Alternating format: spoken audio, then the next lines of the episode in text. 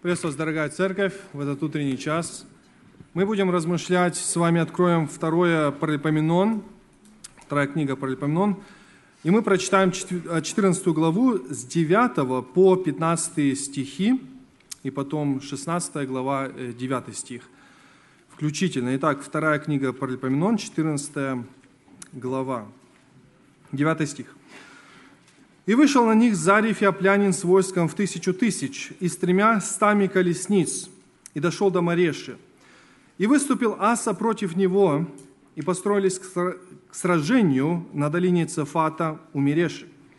И возвал Аса Господу Богу своему и сказал, «Господи, не в Твоей ли силе помочь сильному или бессильному?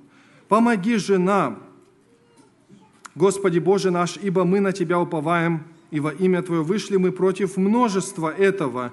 Господи, Ты Бог наш, да не превозможет Тебя человек». И поразил Господь Эфиоплян пред лицом Асы, пред лицом Иуды, и побежали эфиопляне.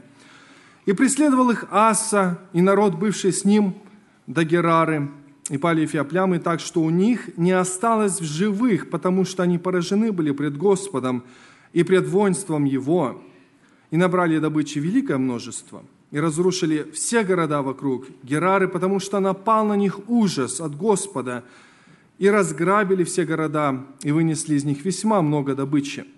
Также и пастушеские шалаши разорили и угнали множество стад, мелкого скота и верблюдов, и возвратились в Иерусалим. И 16 глава 9 стих. «Ибо очи Господа обозревают всю землю, чтобы поддерживать тех, чье сердце вполне предано Ему». Снова. «Ибо очи Господа обозревают всю землю, чтобы поддерживать тех, чье сердце вполне предано Ему». Знаете, какая замечательная история в какой-то мере, одна из, наверное, моих самых интересных, самых любимых историй в Ветхом Завете. Это замечательный царь Аса. Как мы видим, что он жил примерно за 9 столетий до рождения Христа, и был царем Иудей, древний Иудей. Интересно, что также в 15 главе 3 книги Царств помещается немного о нем, гораздо меньше, чем в Паралипоменон.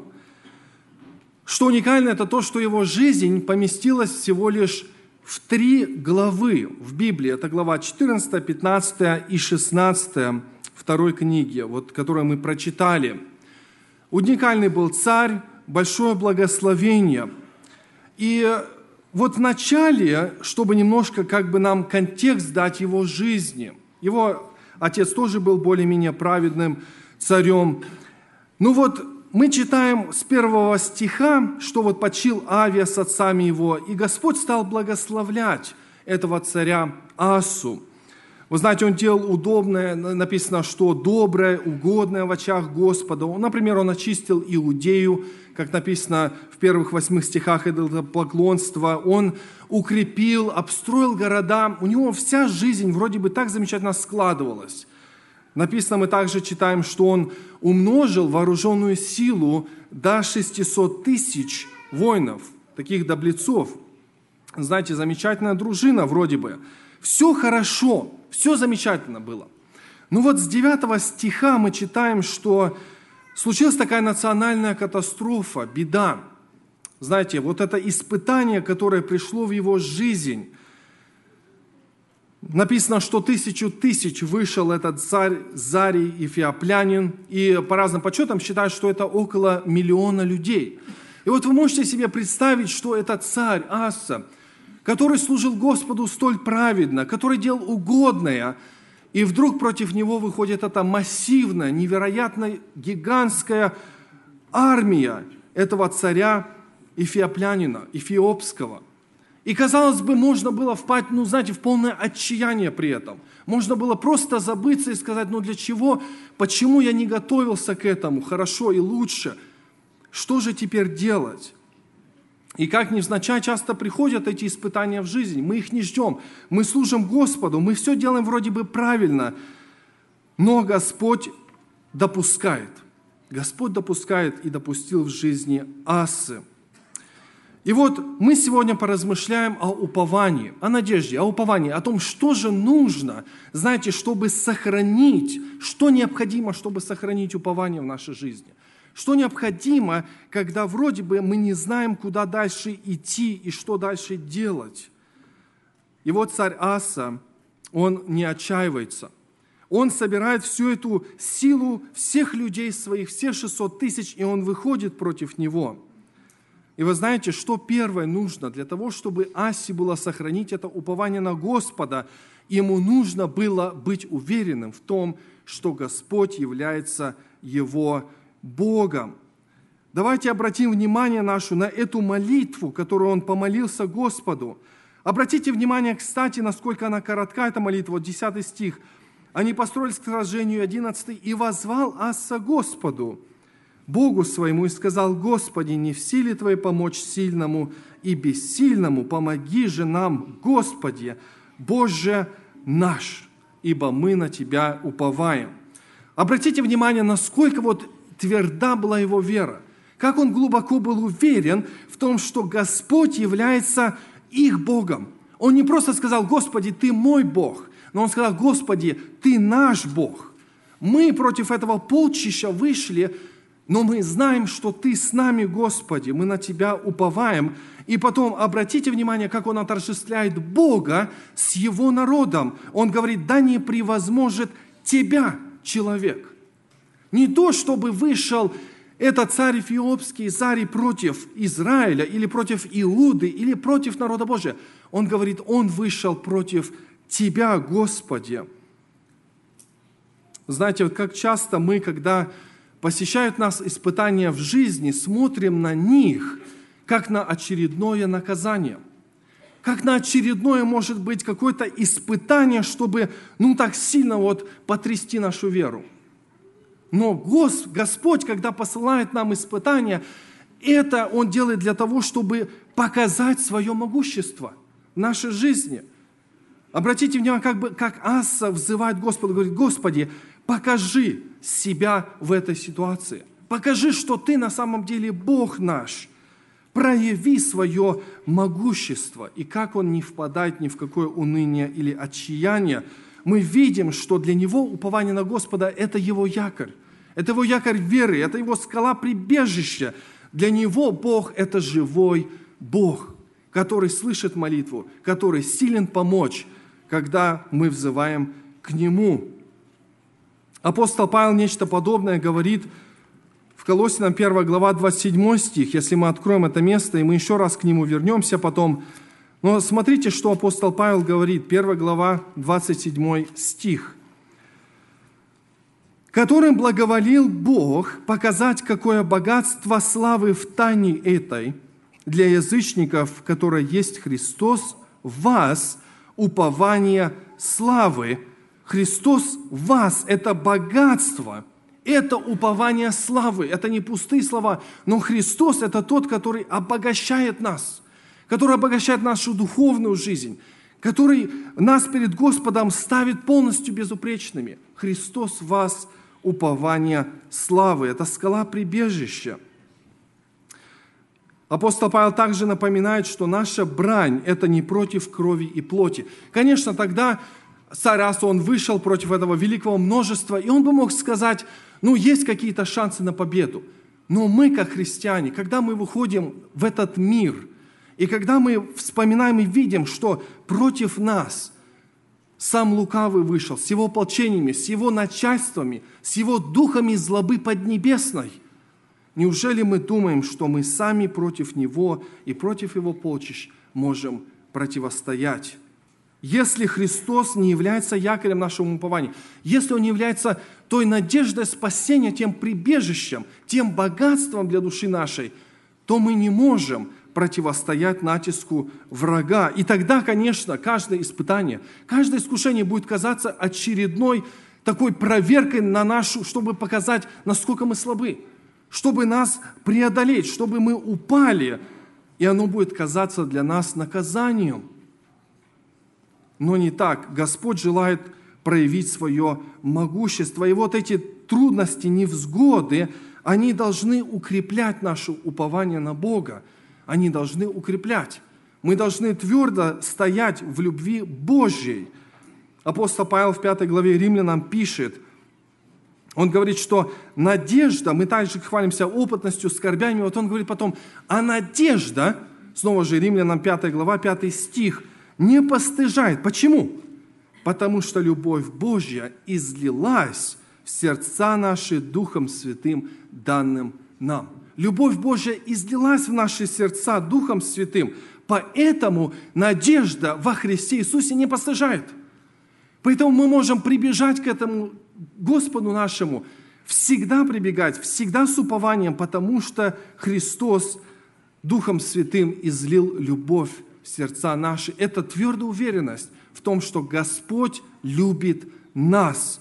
Она дает нам силы, она помогает и укрепляет наше упование, и мы вспоминаем снова, что Господь любит нас, что Он является нашим Богом.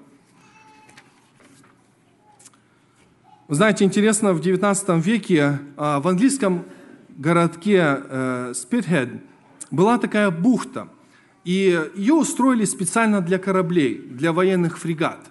Вот она была трехмачтовая, и с берега, когда эти корабли находились немножко вдали, вот с берега человек невооруженным взглядом мог смотреть на них, ему казалось, ну, конечно, вроде бы массивные, большие корабли, но выдержат ли они эти юго-восточные шторма? Выдержат ли они? И когда эти шторма поднимались, можно было подумать, ну еще немножко, и на бекрень перевалится этот корабль. Но капитаны и матросы прекрасно знали, что эти корабли, эти фрегаты, они никуда бы не делись и никогда не перевернулись, потому что они держались на очень мощных якорях на тросах, на этих якорях, который глубоко был под водою, и его не видно было. Но он держал корабль весь. И вот это твердое упование и уверенность и надежда в Иисусе Христе является этим якорем нашей уверенности. И царь Аса был уверен в этой божественной поддержке, в этой помощи в нужное время, потому что он любил Господа и потому что Бог был его прибежищем во всякое время – Итак, во-первых, чтобы нам сохранить упование, надежду, нам необходимо знать твердо, что Господь является нашим Богом, и мы принадлежим Ему полностью. И за это всегда благодарить и любить Господа и служить Ему. Но жизнь Уасы продолжалась, и эта борьба за сохранение упования тоже продолжалась. И что Аса делает? Вы знаете, он нас научает в следующей главе одному очень важному уроку – что мы должны делать, чтобы сохранить упование и не забывать это делать? Прочитаем вот 15 главе несколько стихов, это 1, 2, 7 стих. «Тогда на Азарию сына Одедова сошел Дух Божий, и вышел он навстречу Асе и сказал ему, «Послушай меня, Аса, весь Иуда Вениамин, Господь с вами, когда вы с ним, и если будете искать его, он будет найден вами, если же оставите его, он оставит вас». И потом седьмой стих. «Но вы укрепитесь, и пусть не ослабевают руки ваши, потому что есть возмездие за дела ваши». Есть возмездие за дела ваши. Каждому, наверное, полководцу после такой очередной великой победы эта победа могла полностью вскружить голову.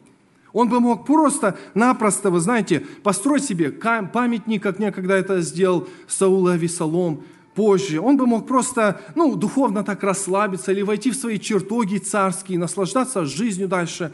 Но что здесь Аса делает и что он предпочел? Мы только что прочитали, что, во-первых, он предпочел прислушаться к словам пророка Азария. Именно прислушаться к нему. Вы представьте себе, ведь это великий царь Иуды, великий царь, который, а, за которым шли которого, по, слову которого все слушались, и вот к нему подходит какой-то пророк. И пророки зачастую вели себя очень просто и одевались очень скромно. И вы знаете, царь на своей колеснице, с таким, может быть, в пышной, в, своей, в своем одеянии, в кольчужке, подходит, и подходит к нему этот пророк Азария. Я предполагаю, что колесница этого царя остановилась. Вы знаете, он остановился, чтобы послушать, что скажет Бог – послушаю, что скажет Бог. Мы часто слышим, как хор поет. И Аса прислушался к его словам. Он обратил слух свой для того, чтобы слышать Господа. Итак, мы не можем сохранить нашу надежду и наше упование, если наш слух не обращен к словам Божьим, если у нас закрытый слух. Знаете, он бы мог промчаться просто мимо этого Азарии, но он остановился, чтобы послушать, предостережение послушать, увещевание послушать пророка. И пророк ему так и сказал. Он говорит, смотри, царь, что с вами? Ищите Господа, и Он будет найден вами. Он проверил свой слух, настроен ли он достаточно хорошо на то, чтобы слышать Господа. И когда наш слух достаточно настроен на то, чтобы слышать, что нам Господь говорит, Господь всегда хочет нас не только ободрить, но также в чем-то и исправить, что-то изменить в нашей жизни. И, возможно, сегодня мы пришли сюда, у нас у кого-то есть какой-то, знаете, горький корень в сердце, может быть, огорчение, может быть, обида в сердце, может быть, что-то есть, что мы знаем, мешает нам слышать Слово Божье. И наши мысли вроде постоянно возвращаются, знаете, на эту колею. И вот Господь хочет сказать, ты, если желаешь сегодня сохранить упование и надежду, не только сегодня, но на предстоящую неделю, на предстоящий месяц, тебе нужно всегда иметь открытый слух. Всегда. Хотим мы этого или не хотим, мы должны остановиться, мы должны услышать, что нам Господь хочет сказать, какими бы мы великими в своих глазах не были. Царь Аса остановился и услышал и послушал слова прозорливца Азарии – знаете, есть такой контингент христиан, которые вот очень любят всегда вот все положительное такое, хорошее, знаете, христианский позитив. Все вроде хорошо, все замечательно, но зачем вы нагоняете на нас вот эту скуку какими-то, знаете, предостережениями, какими-то э, речами такими, пытающими нас, ну, что-то в такую, в какую-то, в депрессию, может быть, вести, или что-то сказать нам то, что мы не хотим слышать. Почему бы просто не быть положительными. Почему бы не слышать воодушевляющие речи? Почему бы всегда просто не слышать положительные проповеди? Знаете, насколько лучше, когда тебя ободряют, услаждают твой слух, насколько это лучше? И, конечно, плохо, если проповедь и Слово Божье, оно всегда только нас обличает. Значит, нам настолько нужно исправиться, что уже, может быть, и границы края не видно, и горизонта не явно. Но Господь через пророка Азарию не только его воодушевляет, как мы прочитали в седьмом стихе, но он также его предостерегает во втором стихе. Он говорит ему, слушай, Аса, Господь с вами, когда вы с Ним, и если вы будете искать Его, Он будет найден вами. И вы знаете, что удивительно, что эти слова перекликаются с пророком Исаи. Пророк Исаия в 55 главе, если мы откроем 55 глава, 3 и 5 а, стихи, и послушаем, что здесь сказано – Преклоните ухо ваше и придите ко мне, послушайте, и жива будет душа ваша, и дам вам завет вечный. Преклоните ухо ваше. Первое. Придите ко мне. Второе. И я дам вам жизнь, будет жива душа ваша. И потом Господь говорит в пятом стихе, вот ты призовешь, и шестой стих, ищите Господа, когда можно найти Его, и призывайте, когда Он близко. Ищите Господа, когда можно найти Его – и мы спросим, и Аса мог спросить, а когда можно найти Господа? А когда можно призывать Господа? Во всякое время. Доколе мы живы, можно всегда призывать имя Господа, потому что Господь близок. Потому что Господь близок, и это слово веры, оно близко к сердцам нашим.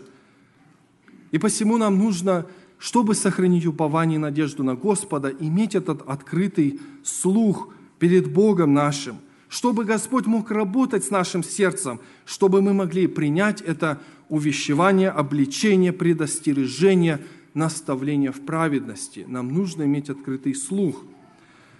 Как-то одного престарелого служителя уже послали в Голливуде, это было на похорона. И там хоронили очень знаменитого какого-то голливудского актера.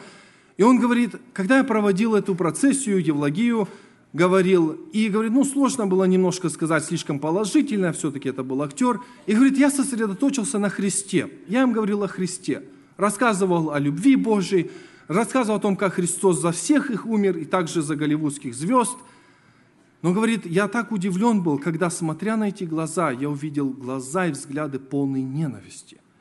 Они, говорят, на меня так смотрели, как будто бы я им высказываю всю неприязнь души моей, как будто бы я их ненавижу. Вы знаете, у этих людей был абсолютно закрытый слух. Они не хотели слышать слова Божьи. Они не хотели. И вот когда мы, когда у нас в сердце нашем этот изъян какой-то, этот горький корень, мы всегда можем это проанализировать, наше сердце, потому что обычно мы не хотим слышать того, что нам Господь говорит. И нам нужно остановиться на путях наших, нам нужно остановить эту карету свою, эту, может быть, эм, этот свой дилижанс или, или свою колесницу, остановиться и подумать, а что же мне хочет на самом деле Господь сказать, и вникнуть в Его Слово. Ну, конечно, как мы видим, что пророк Азария ободрил э, царя Асу, и как мы читаем в восьмом стихе, если мы вернемся, восьмой стих. «Когда услышал Аса слова эти в пророчество сына деда, пророка, то ободрился и изверг мерзости языческие все земли Юдиной и Вениаминовой. И потом он еще много делал. Он очищал полностью вениамитян и, и иудеи полностью. Он призвал всех людей э, Господу. Он даже свою мать лишил достоинства. Он был вполне предан Господу, потому что взыскал Господа, потому что его слух был открыт к тому, что Господь говорит. И Господь ему дал это благорасположение народа, и все вместе с Асой взыскали Господа. И вы знаете, что самое главное для вождя – это всегда быть хорошим примером для остальных. Вы знаете, что меня удивляет в Васе? Он не был человек, знаете, такой говорливый. Он немного говорил, немногословный был. Но вот что удивительно, что он был человек дела. Когда Господь ему сказал что-то, он это делал. Когда Господь говорил, тебе нужно очиститься и взыскать Господа, Он искал, в чем нужно очиститься, как нужно искать Господа, и делал это. Нам зачастую кажется, особенно братьям, особенно мужам, знаете, что если мы чем больше говорим, тем как бы больше от этого эффекта будет. Чем больше мы своим детям объясняем, тем больше от этого эффекта будет. Но это совсем не обязательно так – Царь Аса своим примером подавал пример остальным, и остальные шли за ним, и не нужно было слишком много слов для этого, потому что все видели, что сердце его предано, что у него открытый слух, и что он всем сердцем своим ищет Господа. И как мы прочитали, что ищите Господа. Вы знаете, мы не можем искать того, что нам недорого. Иногда бывает, знаете, когда мы прибираемся по дому, то мы знаем, что много мусора или каких-то банок находится, особенно если дети есть, и они где-то раскидали их. Вот мы ищем, да, но мы ищем с каким желанием? Чтобы найти, чтобы убрать. Мы не ищем для того, чтобы, потому что нам это дорого. Мы ищем, потому что нам мусор не нужен в доме, и мы его хотим убрать. Вот, хотя дети неплохо прячут иногда бывает банки-склянки. А, тем не менее, мы ищем мусор для того, чтобы его убрать. Но Господа взыскать нужно всем сердцем, потому что Он является богатством души нашей, и потому что Он является богатством упования нашего и надежды нашей. Обратите внимание на Его рвение, на Его желание найти Бога, на Его желание освещаться. И Ему не надо было много слов. Итак, мы должны иметь открытый слух. И вот Господь также как мы говорили, Колоссянам, Колосинам мы еще раз вернемся. Снова же в третьей главе мы читаем 16 стихом. «Слово Христово да вселяется в вас обильно, со всякой премудростью». И потом он говорит, научайте, вразумляйте э, псалмами, славословием, духовными песнями, воспевая Господу. Вы знаете, что вот это слово «обильно» – это слово «плусиос», и означает это наречие, которое означает «богато». Богато. Это другое значение этого слова. Слово Христово да вселяется в вас обильно, богато. С тем для чего? Для чего вселяется? Для того, чтобы мы приобрели мудрость и премудрость, как написано, со всякою премудростью. Вы знаете, когда мы смотрим на свою жизнь, и мы видим ошибка за ошибкой за ошибкой, то, наверное, стоит себя спросить, а вообще мудро ли я поступаю – в этой ситуации. А мудро ли я сказал тогда? А мудрый Илья ответил вот этому человеку, который мне сказал. Илья ответил как-то, знаете, так, с сарказмом, с уколом, с укоризной. Как я этому человеку сказал и ответил? Может быть, у меня что-то едкое было в моих словах, такое едущее, знаете, сырик. Может быть, я этому человеку должен был с мудростью ответить, а почему я этого не сделал? Потому что Слово Божье не вселяется в меня обильно. И когда мы ищем Слово Господне, то и имеем открытый слух, то Господь говорит к нам, и Слово Его вселяется в нас обильно.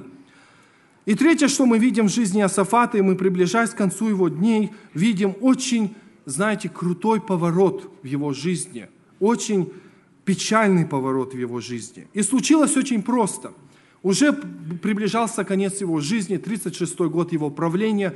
И вот царь Васа, Вааса, это царь израильский, решил просто построить раму. Знаете, ну, на границе, пограничники, вот, построят раму, чтобы никто не перебегал к нему. Слишком много людей в Вениаминову территорию перебегали. И он просто хотел защититься немножко. Никакой войны, ни о чем этого не сказано. Но вот царь Аса, понимая, что за царем Вааса еще стоит царь сирийский Винодат – послал сокровища свои из царского дома, и послал, это 16 глава, и послал из э, сокровища дома и царского дома, и говорит, расторгни этот завет твой, который ты имеешь с Васой. И написано, Винодат послушал его. Вроде бы все хорошо, вы знаете, вроде бы никаких проблем не было особых. Что же такого плохого сделал этот царь Аса при кончине своей? Мы читаем потом, что вышел к нему Анании, это седьмой стих, прозорливец Кассия, и обличил его, и говорит, почему ты не уповал на Господа? Почему ты не вспомнил тех проблем, которые у тебя в жизни раньше были, и когда ты уповал на Бога, Бог тебя спас? Почему в этой проблеме ты забыл о Боге? Вы знаете, это был очень сильный упрек царю Асе. Мы не находим ничего, чтобы в преклонном возрасте чтобы Асса помолился Господу в этой проблеме. Мы не находим, чтобы Асса искал прозорливца или пророка, или взыскал Господа в советом в этой проблеме. Мы ничего не находим. Мы находим самонадеянность, мы видим, как он положился, может, на свои какие-то геополитические способности, подумал, что я вот эту сделаю, махинацию проведу, и все будет нормально. И он почти разорил храм Господень своими планами – и вот эти малые испытания в нашей жизни бывают гораздо опаснее больших испытаний. Гораздо опаснее. Потому что когда приходит такое испытание, что мы не знаем, куда деться, и кому податься, и как, и что делать, и что сказать, то первым делом мы чаще, чаще всего склоняемся на колени – Чаще всего мы молим Бога и просим, Господи, у меня не хватает мудрости, средств, знаний, я не знаю, что делать и кому податься, но Ты мое прибежище. Но когда приходят маленькие проблемки, как мы их называем, испытания, делишки, которые мы сами можем решать, то как часто мы обращаемся к Господу? Часто ли мы Его ищем в этих маленьких проблемах? Или, может быть, вот эта гордость наша, это наше большое «я» становится между нами и между Богом нашим. И мы как бы Господу говорим, мне на сей раз Твоя помощь не понадобится, и она не нужна, я знаю сам. Вы знаете, вот эта чрезмерная самонадеянность, она погубила царя Асу. Потому что написано, что царь Аса разгневался на прозорливца Ананию. Это уже был не тот пророк. Первый был пророк Азария, этот пророк Анания. То есть ситуация, казалось бы, идентична, но поменялась. И состояние сердца царя Асы тоже как сильно изменилось. И вот здесь он уже закрыл свои уши, закрыл свой слух, закрыл свои духовные очи.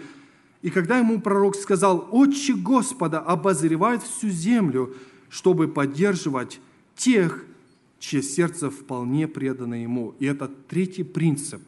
Упование на Господа требует полной преданности и всегда. Полной преданности. Вы знаете, это уже был 36-й год, за пять лет до его кончины, да, за пять лет до его смерти. И мы видим, что он понадеялся на себя, что он забыл о Господе, забыл взыскать его. И этим он пошел против Господа и даже стал за, и заключил его, написано 10 стих, в темницу, так как был в раздражении на него. Обратите внимание, он был в раздражении на него.